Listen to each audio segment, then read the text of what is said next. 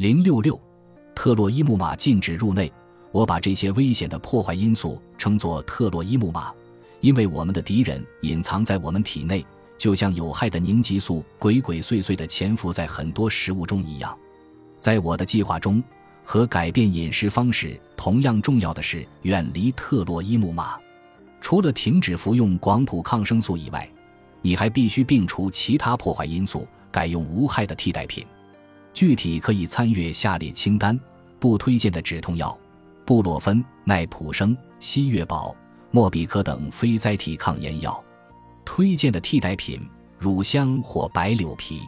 不推荐的抑酸药：洛赛克、潘托拉唑、艾司奥美拉唑和伊美拉唑。推荐的替代品：碳酸二羟铝钠是碳酸钙的一种低糖来源，你还可以选择去甘草酸甘草甜素片。不推荐的安眠药：安比恩、替马西泮。艾司佐匹克隆和赞安诺，推荐的替代品，根据医嘱可选用褪黑素片，睡前服用。破坏因素四：非营养性甜味剂，三氯蔗糖、糖精、阿斯巴甜等非营养性甜味剂会破坏肠道的微生物群，杀死有益菌，并促使有害菌过度生长。你可能不信，杜克大学的一项研究表明。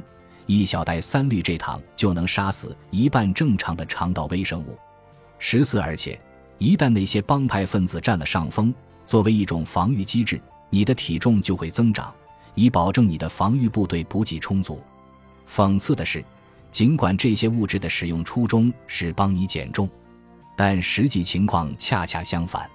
曾经，我们的祖先只能从夏季成熟的水果或偶尔采集的蜂蜜中尝到甜头。因此，甜味会给我们的身体发出需要为冬天储存脂肪的信号，而不管当前的季节是什么，能感受甜味的味蕾占舌头表面积的二十三。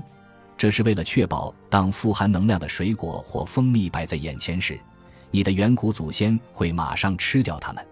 你的味蕾品尝到的其实不是糖，当一个糖分子与味觉受体结合时，你的味蕾才会感受到甜。舌头上的味觉神经将甜的信息传递给大脑奖赏系统，奖赏系统反过来会敦促你获取更多甜味物质，储存更多的能量，以便安然度过食物匮乏的冬季。甜味和糖不是一回事，人工和天然的非营养性甜味剂存在这样一个问题：你的身体无法分辨它感受到的甜味究竟是来自糖或其他提供能量的物质，还是非营养性甜味剂。这是因为非营养性甜味剂的分子恰好能够与你味蕾上的甜味受体相匹配，它们会给你的大脑发送愉悦的信号。这些信号与真正的糖给你的大脑发送的信号是一样的。之后，如果糖的能量没有进入你的血液，大脑中的葡萄糖受体也没有探测到这些能量，你的大脑就会觉得它被骗了。他知道你吃了糖，因为他尝到了甜味。但却没有糖进入血液，他感到非常愤怒，从而敦促你吃更多的糖。虽然我曾经每天喝八瓶健怡可乐，但我还是超重七十磅。这一系列的研究证明，非营养性甜味剂不但不会帮助你减重或保持苗条，恰恰相反，它们还会导致你超重。聆听生物钟的召唤，非营养性甜味剂和甜味都属于内分泌干扰物。它们会破坏你体内生物钟的昼夜节律，使你的体重增长。为什么会这样呢？你体内的所有细胞活动都是依据生物钟来进行的，你甚至还有时钟基因。任何有过跨时区飞行经历的人都知道时差反应是什么感觉。出现这种反应的原因就是你的昼夜节律被打乱了。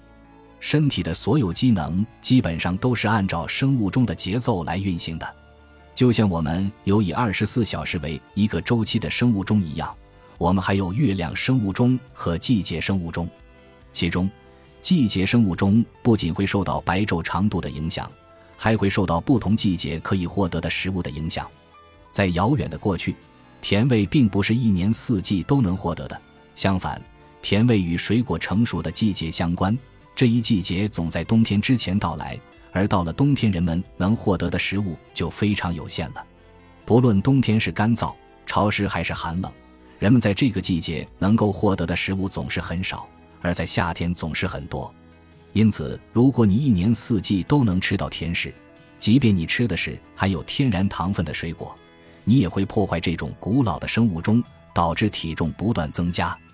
你很快就会了解到，一年四季都能吃到水果是造成肥胖危机的罪魁祸首之一。本集播放完毕，感谢您的收听，喜欢请订阅加关注，主页有更多精彩内容。